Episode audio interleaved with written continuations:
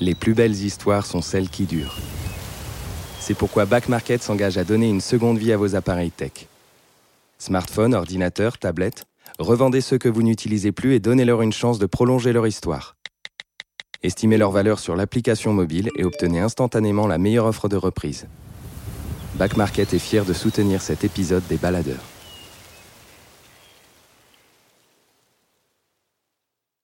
Les baladeurs, une série audio Les Others. Des balades, des aventures, Des aventures. des mésaventures en pleine nature. Prêt pour le départ? Prêt? C'est parti.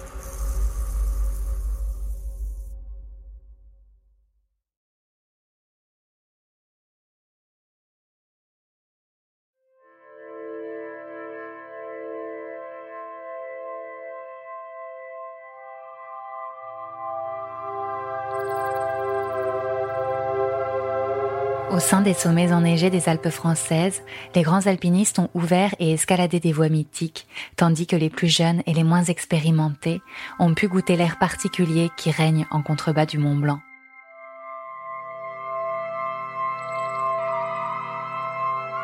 Pourtant, là-haut, les êtres humains accrochés aux parois sont aussi fragiles que neige au soleil. Un mauvais geste, un décrochage de pierre ou une avalanche emportent en un instant les corps vers le bas. Des femmes et des hommes viennent alors à leur secours. Gendarmes, secouristes, pilotes et médecins coordonnent les actions et les gestes pour sauver ceux que la montagne surprend. C'est le travail de Sonia Popov. Médecin à Chamonix depuis de nombreuses années, elle participe quotidiennement à des sauvetages. Mais l'imprévu peut toujours survenir, même pour ses équipes les plus expérimentées.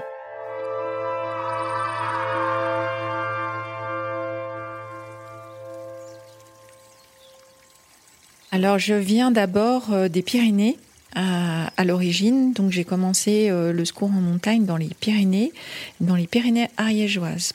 Euh, donc, où à l'époque le PGHM était en train de se, monter. Après, je suis allée travailler sur le site de Josier, qui couvrait notamment les gorges du Verdon. Et puis je suis arrivée en Haute-Savoie, donc dans les années 98 à peu près. Et j'ai commencé par faire des gardes, mais sur la partie euh, départementale du secours en montagne. La Haute-Savoie, c'est très montagneux, mais c'est divisé en trois secteurs. Donc il y a la partie département basse, la partie département haute et la partie massif du Mont Blanc avec la haute montagne. Donc là où il y a les glaciers, euh, là où il y a des grandes parois, là où euh, les secours sont réputés pour être plus techniques d'un point de vue alpinisme.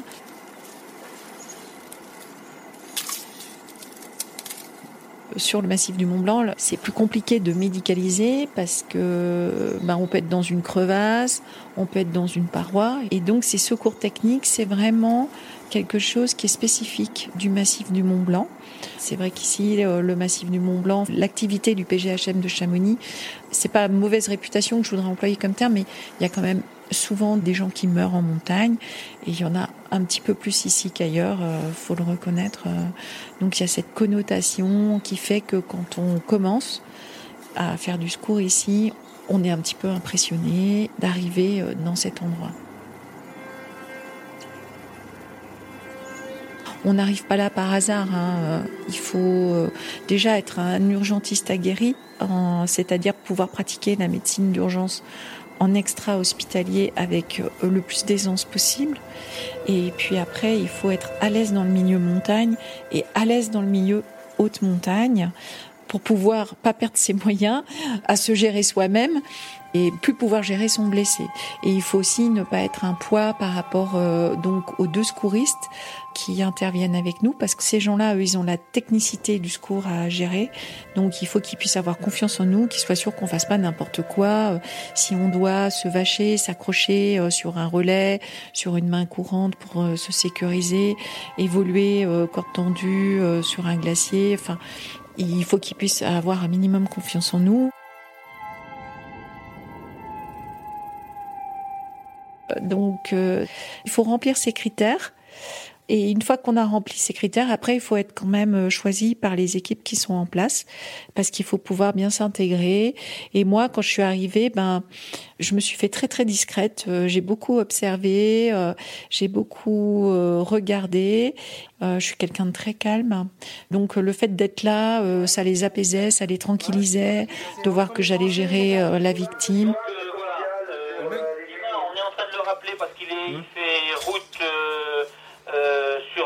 Là. Ouais. Il, venait de décoller de. donc, euh, apparemment, l'alpiniste est inconscient. Donc là, on prépare vite le matos. Il y a l'hélico qui nous récupère. On va se faire treuiller dans la voie et puis on, verra ce qu'on fait sur place. Et on se rend sur place à la DZ des Bois, donc c'est à Chamonix. C'est le lieu où sont basés les hélicos. Euh, dans ce lieu, il y a le détachement aéroporté de la gendarmerie, le DAG, où se trouve le pilote, les mécanos, le pilote de garde, les mécanos. Et il y a les machines, bien sûr. Et euh, il y a euh, un local où se trouvent les secouristes avec tout le matériel de secours. Dans ce local, il y a tout le matériel médical qui va nous servir en secours. C'est du matériel qui se veut le plus léger possible, le moins encombrant possible. Après, euh, dans le centre de la ville à Chamonix, vous avez ce qu'on appelle le PGHM, qui est en fait le lieu où arrivent les appels. Les appels peuvent arriver soit par téléphone, soit par radio. Quand c'est des professionnels qui sont munis de radio, qui sont dans la montagne, euh, les guides ou l'hiver, les pisteurs secouristes sur les pistes. Ils arrivent euh, donc au PGHM qui est dans le centre, qui n'est pas sur euh, l'ADZ des Bois où on est basé.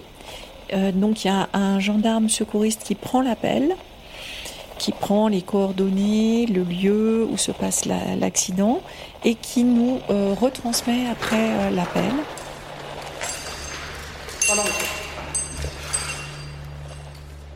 C'était l'été, la météo était bonne.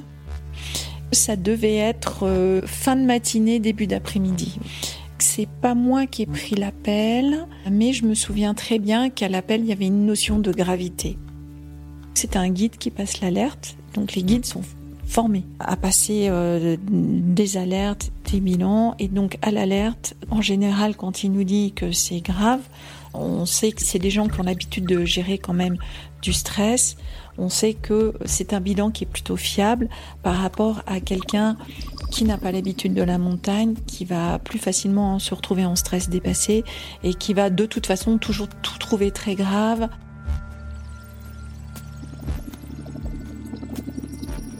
Un guide avait donc dévissé euh, en paroi et qu'il était pendu au bout de sa corde inconscient. Donc il y avait une notion d'inconscience, de, chute en paroi, pendu au bout de la corde. Ça faisait beaucoup de critères pour dire qu'il fallait y aller. Dans la face euh, du Grand Capucin, qui est un immense monolithe de granit euh, magnifique, euh, dans la combe maudite, qui porte bien son nom, on va dire. C'est donc dans une paroi très verticale. On savait que ça allait être compliqué d'accès qu'on n'allait pas forcément pouvoir être élitreillé sur euh, la victime. Hein. Quand c'est comme ça, euh, on est treuillé donc sur un relais choisi par les secouristes et après on accède en rappel euh, à la victime. Il y a la manip du treuillage qui est très technique quand la paroi est verticale et ça c'est le boulot du pilote et du mécanicien treuilliste. Quand c'est pas trop grave, on fait des dégagements d'urgence. Les secouristes y vont tout seuls, ils sortent la victime et ils nous les amènent sur une zone plus simple pour les médicaliser. Sachant qu'on savait que c'était dans une voie du Grand Cap, on savait que ça allait être un secours technique, mais moi j'ai d'emblée dit qu'il fallait effectivement essayer d'amener le médecin au plus près parce que ça me paraissait vraiment grave.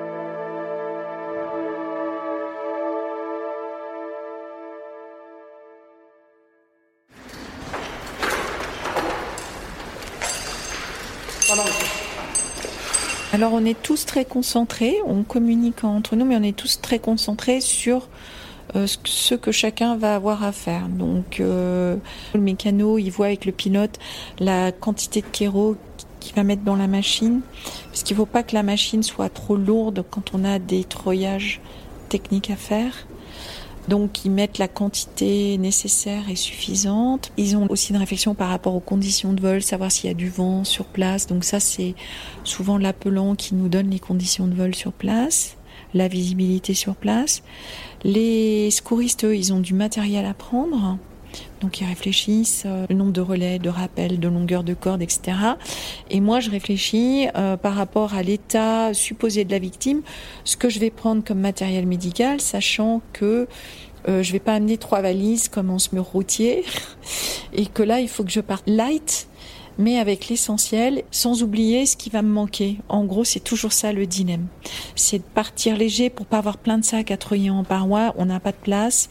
À chaque fois, c'est des treuillages supplémentaires, c'est de la prise de risque supplémentaire. Donc en fait, on est tous concentrés sur euh, notre partie. Les pioches, tu les laisses, Quoi? Les pioches? Ouais, ouais. Qu'est-ce qui se passe, là Apparemment, ça a dévissé dans le personne qui bouge, donc euh, on va essayer de faire vite.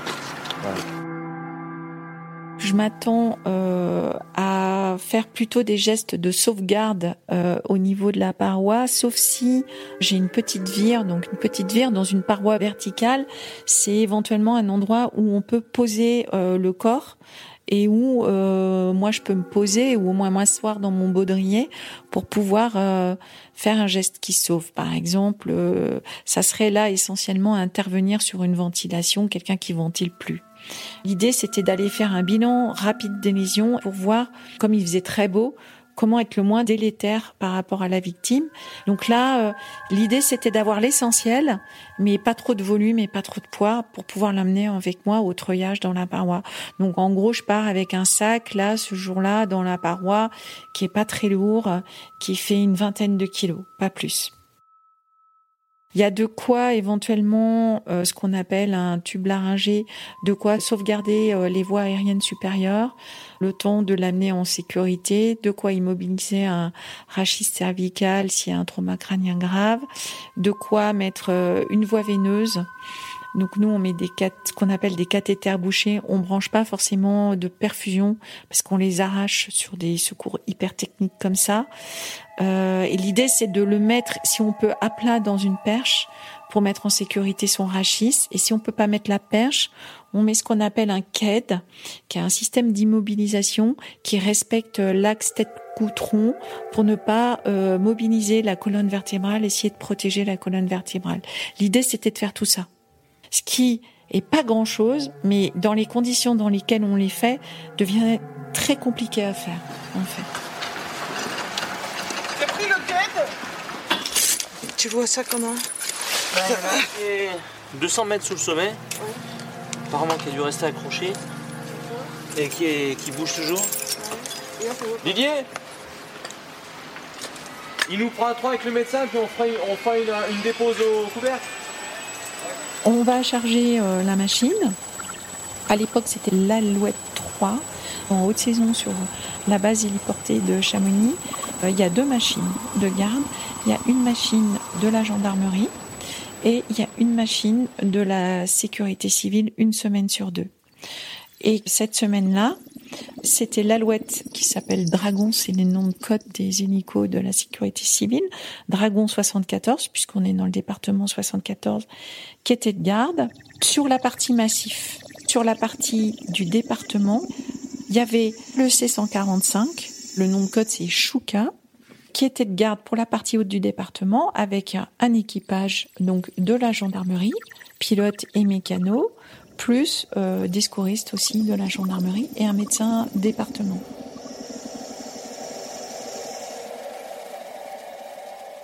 Donc là on prépare vite le matos, il y a l'hélico qui nous récupère, on va se faire treuiller dans la voie et puis on, verra ce qu'on fait sur place.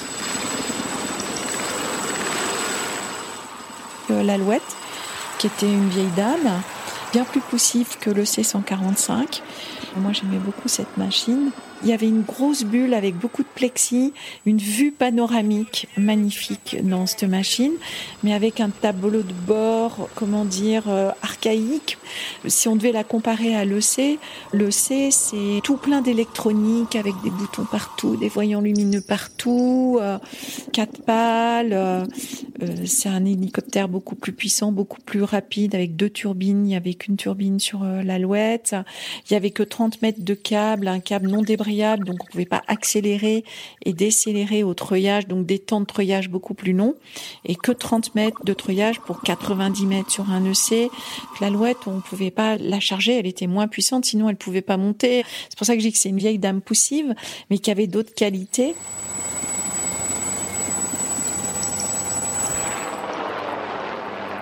On monte, la DZ des Bois, donc euh, c'est à la sortie de Chamonix quand on monte euh, vers Argentière. Et là, pour euh, accéder à la Combe Maudite, c'est vraiment sur le haut de la vallée Blanche. donc on remonte en fait la mer de glace. En gros, on, on vole au-dessus de la vallée Blanche. Sur la gauche, on, laisse les drues, l'aiguille verte. Sur la droite, les aiguilles de Chamonix. On passe, on voit au loin le refuge du couvercle. Après, il y a le refuge de l'envers des aiguilles, le refuge du requin. Et on remonte euh, vers le gros rognon. Puis après, on se dirige vers ce grand capucin, euh, qui est vraiment un des endroits mythiques pour l'escalade, hein, pour les grandes voies. Et cette combe maudite où il y a des crevasses, des cathédrales de glace euh, enfouies qui font 50 mètres de profondeur, des centaines de profondeur. Donc c'est gavé de crevasses à cet endroit-là. On fait le tour, euh, donc euh, d'abord euh, pour repérer l'endroit où on va devoir se rendre. Une fois qu'on a repéré le lieu, on va repérer le lieu où on va déposer le matériel et moi et le premier secouriste pour alléger la machine. On fait un camp déporté, une aides déportée. Comme l'alouette, c'est une machine qui n'est pas très puissante, on me pose à un endroit avec du matériel pour pouvoir aller treuiller le plus légèrement possible avec une machine la plus légère possible pour le pilote une meilleure maniabilité pour aller faire un treuillage technique en paroi. Une fois qu'on a repéré ce lieu qui doit être un lieu qui est sécurisé aussi, on peut pas nous poser n'importe où sur le glacier sachant qu'il y a des trous partout.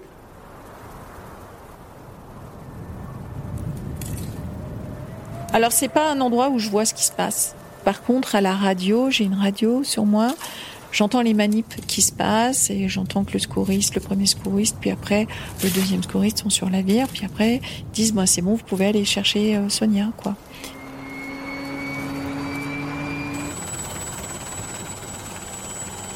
Et donc ils arrivent sur le glacier là où je suis et ils me prennent avec mon sac euh, pour aller me, me euh, au niveau du Grand Capucin. Là, il y a Poutsi qui est au relais, il y a le gars qui est pendu au bout de sa corde, là, je vois du sang partout. On est sur zone, c'est bon, on va attaquer les je laisse. Donc il faut s'imaginer une paroi verticale avec un hélico qui est maintenu en stationnaire devant la paroi avec le plus de stabilité possible pour amener au bout de 20-30 mètres de, de treuil le premier secouriste qui va aller s'accrocher sur un relais qui est dans la paroi. Là, le mécanicien treuilliste est très important. C'est lui qui dirige le pilote, qui est aveugle sur ce qui se passe en dessous, qui lui dit où se trouve la queue, où se trouvent les pales, euh, où se trouve aussi le secouriste qui est en train d'être treuillé et qui lui annonce encore 10 mètres, euh, tête au patin, si la tête est au niveau du patin de la machine, encore 10 mètres, euh, vacher relais pour qu'il se détache, pour que la machine puisse s'écarter pour aller chercher le secouriste suivant.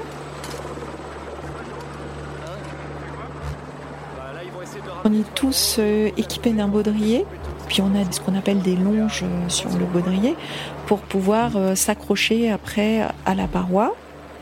Il y a toujours deux longes. Donc pour être élitreuillé, il faut euh, s'asseoir au bord de la machine la porte étant ouverte. Donc on s'imagine bien qu'on ne va pas s'asseoir comme ça sans être assuré. Donc on est accroché dans la machine par une longe déjà. Et après, on va s'accrocher au treuil. Une fois qu'on est accroché au treuil, on va pouvoir se détacher de la machine. On doit toujours être attaché à quelque chose en montagne pour être en sécurité. Une fois qu'on est attaché au treuil, le mécano donc euh, annonce qu'on est prêt à être élitreuillé au pilote qui lui voit rien, hein, lui il est aux commandes et donc là ils vont euh, commencer à nous descendre. On nous sort de la machine, on commence à nous descendre à distance de la paroi. On nous amène à proximité de la paroi, puis après on va se stabiliser au niveau de la paroi pour finir de nous descendre à bonne longueur pour arriver pile poil sur le relais. Et là, les secouristes, donc sont, on est tous en liaison radio avec le, mécano. C'est son équipier, ça? Bravo Lima, si tu peux poser le mec sur le glacier plus haut sur le pour euh, annoncer au mécano qu'on se rapproche. Puis on a, il est convenu de certains signes. On écarte les bras quand on se rapproche à, à quelques mètres de l'endroit où on va devoir euh, se détacher. Et évidemment, on ne se détache pas de la machine tant qu'on n'est pas vaché à la paroi.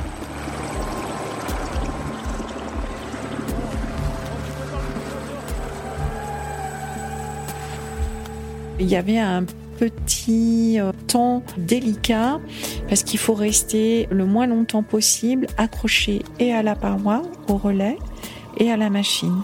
Parce que si la machine est en difficulté pour une raison X ou Y, il faut qu'elle puisse euh, dégager de la paroi.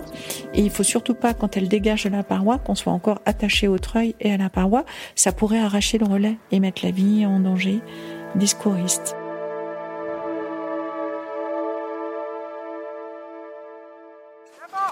Allez, go! C'est parti!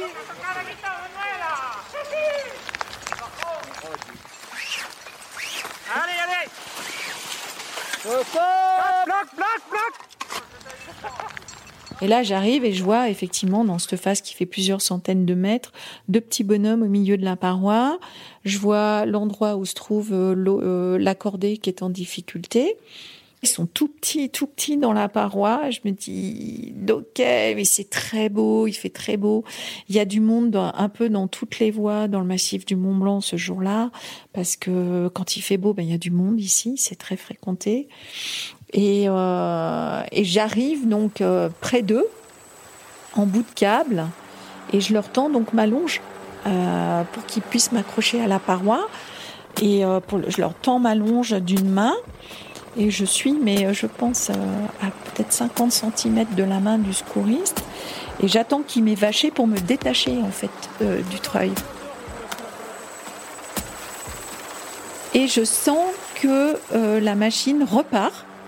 J'étais stabilisée à leur hauteur et je prends un énorme ballon, en fait. Je pars dans, la, dans, le vide et je fais un, comme une grande, de la balançoire au bout du câble.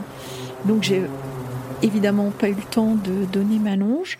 J'ai à peine le temps de voir le regard des deux secouristes ben, qui n'ont pas pu attraper ma longe. Et là, je me balance euh, au bout de la machine et je sens une petite odeur de, de brûlé, de pierre de briquet.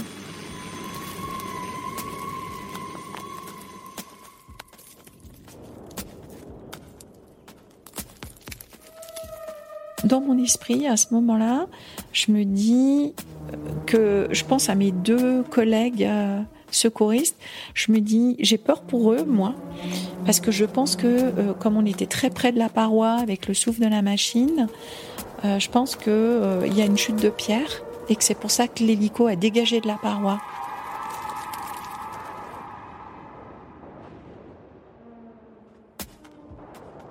Et donc je me balance comme ça pendant un long moment, ça m'a paru très très long, euh, au bout de la machine. J'ai mon sac entre les jambes, à vacher avec moi sur le treuil.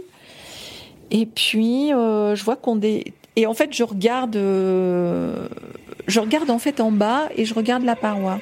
Et on s'éloigne de la paroi vraiment beaucoup. Je continue de me balancer. Euh, on se rapproche progressivement du sol, mais très lentement.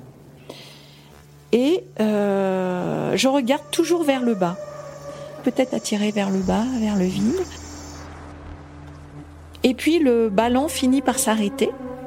Je suis donc statique au bout du câble et là je sens des vibrations dans le câble et là je sais que c'est pas normal par contre.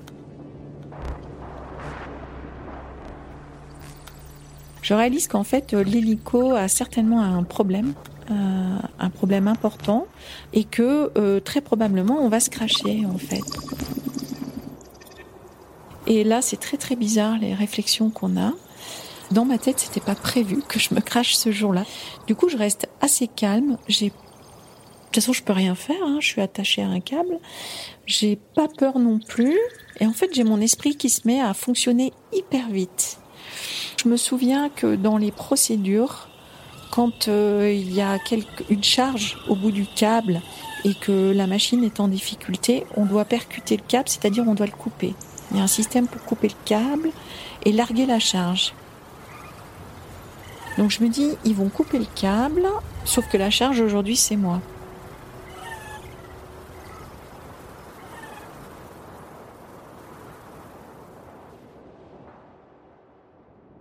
Donc je me mets en tête qu'ils vont faire ça, mais que comme euh, on est quand même des équipes très soudées, qu'on s'entend très très bien, ils vont peut-être essayer de le faire au dernier moment pour que ma chute soit, soit moins haute.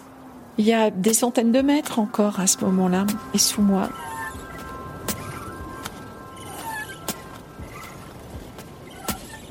Et en dessous de moi, je vois la combe maudite avec ses énormes crevasses.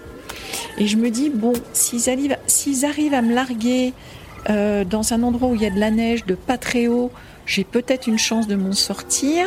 Et je réfléchis, est-ce que je garde mon sac qui, pourrait amortir ma chute ou est-ce que je largue mon sac qui peut peut-être, euh, au contraire, comme il est lourd, euh, accélérer ma chute. Donc je réfléchis à ce que je pourrais faire comme action à part ça. J'ai une pensée pour mon fils qui a 3-4 ans et je me dis je peux pas mourir. C'est pas possible, je n'ai pas dit au revoir à mon enfant, à mon fils, donc euh, on peut pas mourir sans dire au revoir, ça se fait pas. Je sais pas pourquoi je pense ça, mais c'est la seule pensée que j'ai eue que je pouvais pas mourir parce que je pouvais pas euh, quitter cette terre sans, sans dire au revoir à, à mon fils.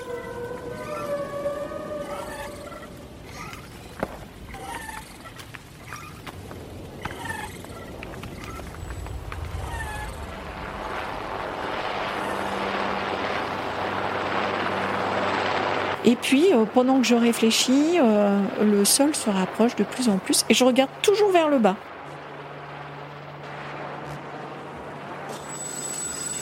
Le sol se rapproche quand même vraiment beaucoup.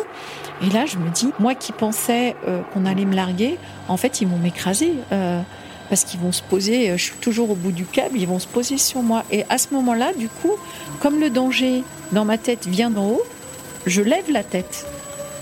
Et là, je me rends compte qu'en fait, les 30 mètres, pendant que je réfléchissais, le mécanicien treuilliste m'a remonté. Au lieu de percuter le câble, ils ont remonté les 30 mètres. Pendant ce temps-là, le pilote a maintenu la machine en vol pour permettre au mécanicien de me remonter. J'ai la tête au patin, je suis à quelques mètres du sol. Je tends la main au mécanicien, il me prend la main et il me lève et il me jette dans la machine.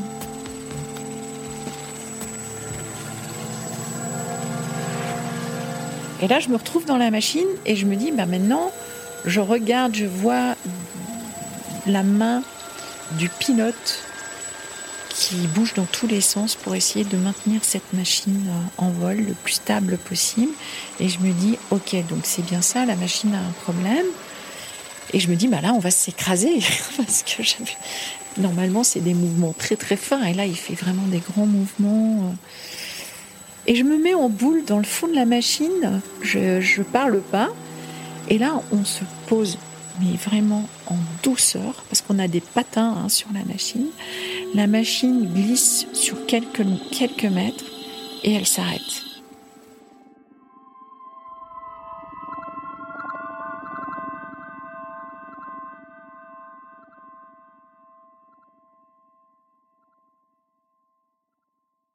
Et là,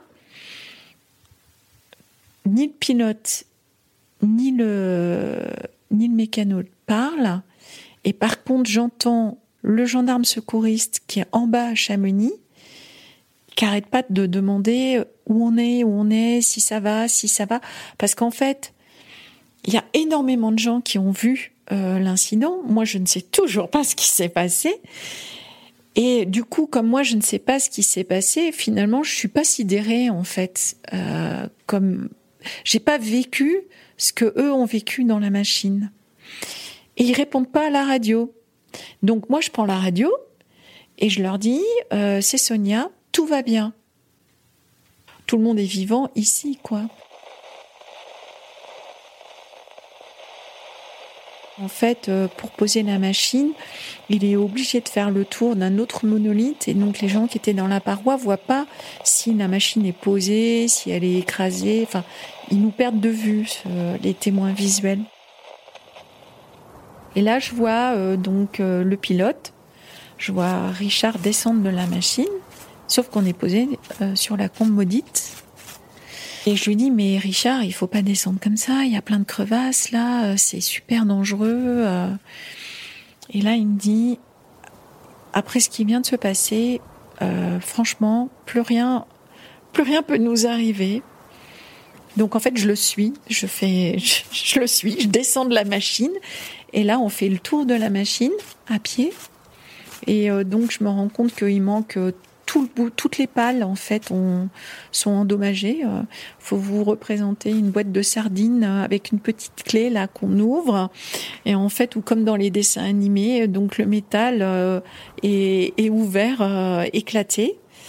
donc on a arraché tout le bout des pales et il a maintenu la machine en vol le temps nécessaire et suffisant pour qu'on me remonte dedans. Et euh, il regarde ça et puis il me dit j'ai touché, j'ai touché, ouais j'ai touché. Et il me dit que ça. Donc là je comprends en fait qu'il a touché parce qu'on était tellement près de la paroi que les pales ont touché la paroi. Et il me dit rien d'autre. À ce moment-là, euh, donc la machine n'est plus utilisable. Il y a toujours quelqu'un, il y a encore du monde dans la paroi. Il y a deux secouristes pendus à un relais et il y a toujours une victime euh, qu'il faut secourir. Donc euh, c'est là que euh, l'hélico de la gendarmerie va intervenir, va venir en renfort avec un autre de mes collègues dans la deuxième machine, dans le C145, dans Chouka, pour aller récupérer tous les, les deux secouristes qui étaient dans la paroi, le patient qui était dans la paroi, qui entre-temps a repris connaissance, et euh, son compagnon de cordée.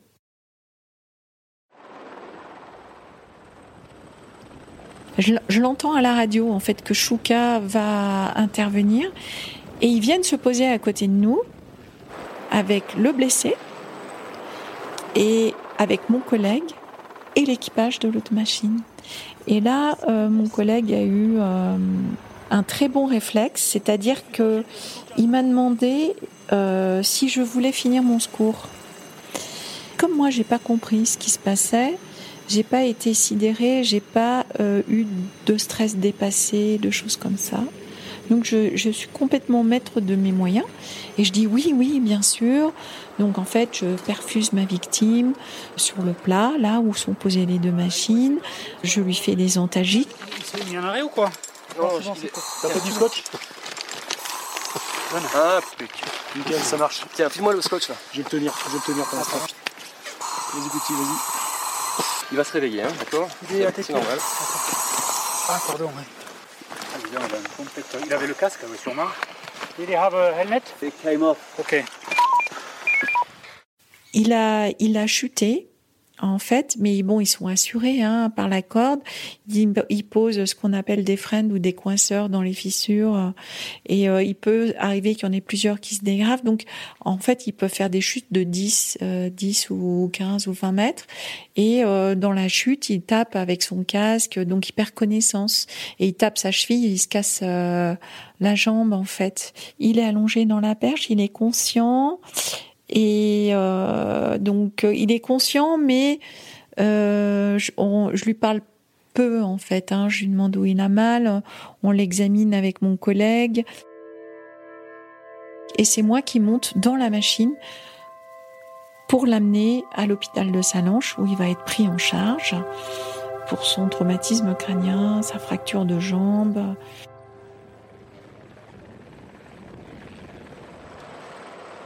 Et sur le retour, l'équipage de Chouka, pour voir, enfin, pensant que j'étais pas bien en fait, euh, me propose un, un, retour par le Mont Blanc avec un posé Mont Blanc pour que je me réhabitue à voler dans une machine euh, un peu comme une mauvaise chute de, cheval. On vous dit qu'il faut remonter tout de suite après. Et eh ben on fait ça euh, pour moi et donc je, je fais ça. Donc je repasse par le Mont Blanc, j'arrive à la DZ et mais j'ai pu finir ce secours grâce à mes collègues.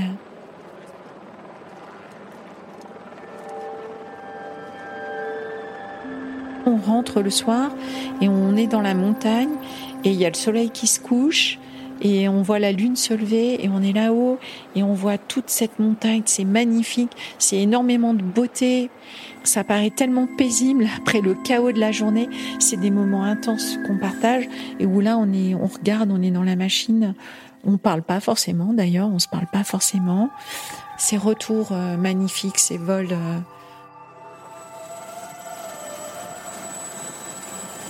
Bravo Lima pour Cordial, euh, on vient de récupérer les trois gars indemnes sur l'arrêt des ecclésiastiques. On les a déposés au refuge du couvercle et nous on rentre à la DZ.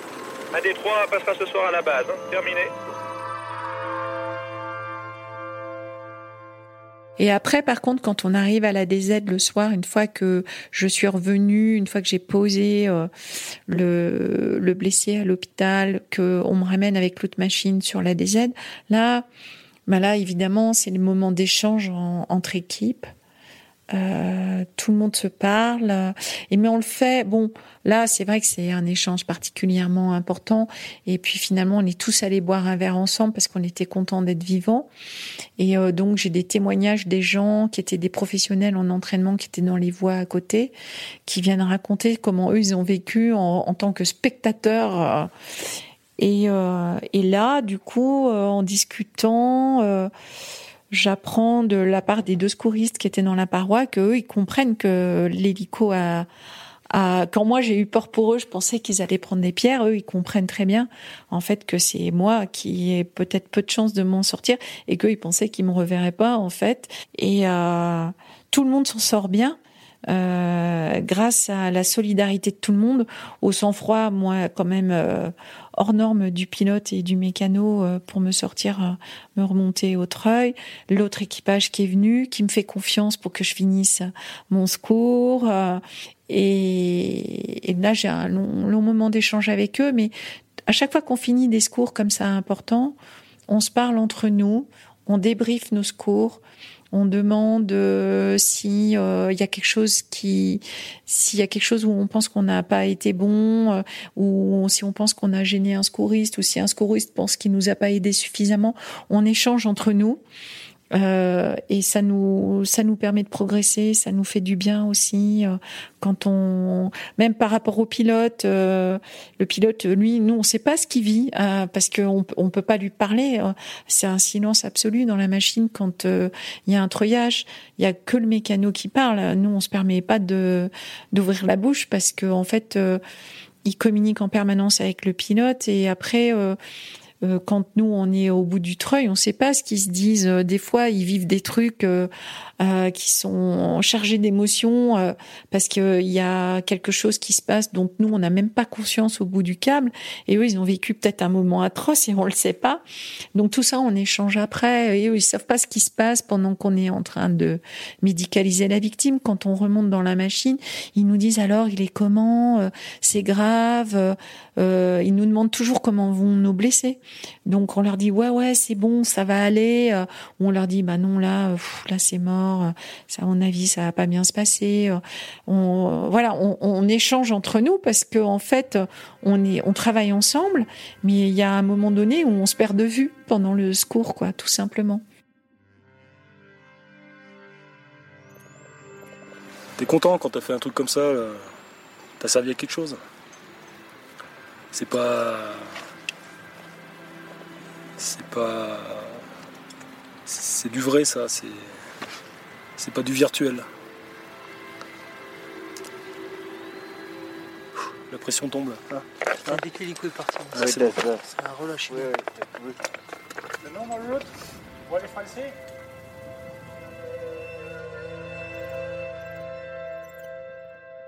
Je me suis quand même posé la question euh, de savoir, euh, voilà, je me suis dit que j'avais eu beaucoup de chance aussi et de savoir euh, si je devais continuer vu que ben, j'avais usé d'une de ces chances, si j'en aurais d'autres ou pas. Et puis, et puis je me suis pas posé la question très longtemps en fait. Et j'ai tout de suite eu envie de continuer parce que en fait c'est une passion. C'est un. Je me suis dit que j'arrêterais quand je le déciderais et euh, ou si la fatalité en décidait autrement, mais que je n'allais pas partir comme ça alors que ça s'était très bien passé, très bien fini. Et pour la victime aussi, hein, puisque c'est quelqu'un qui est guide et qui pratique son métier, qui a, pu continuer d'exercer son métier euh, normalement. Euh, donc j'ai continué, mais vraiment, je pense parce qu'il y a eu toute cette solidarité, toute euh, cette rééducation au risque derrière, très progressive, que ce soit de la part euh, des gendarmes, des équipages de, la sécurité civile ou de la gendarmerie, puis la confiance que les gens m'ont faite aussi.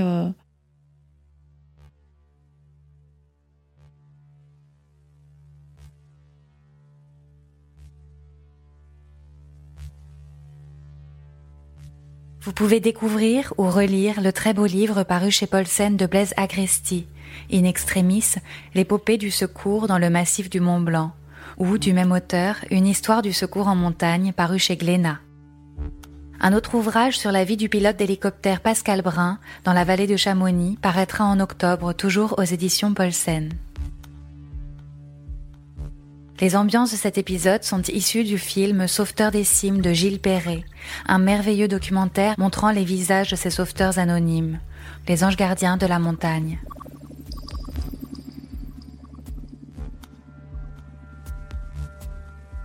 Les Baladeurs, une série audio Léo écrite et réalisée par Camille Juzo, la musique est de Alison Brassac et le mixage est de Laurie Gallicani. Et nous vous retrouvons dans 15 jours pour une histoire de piraterie dans les mers froides de l'Antarctique. À bientôt.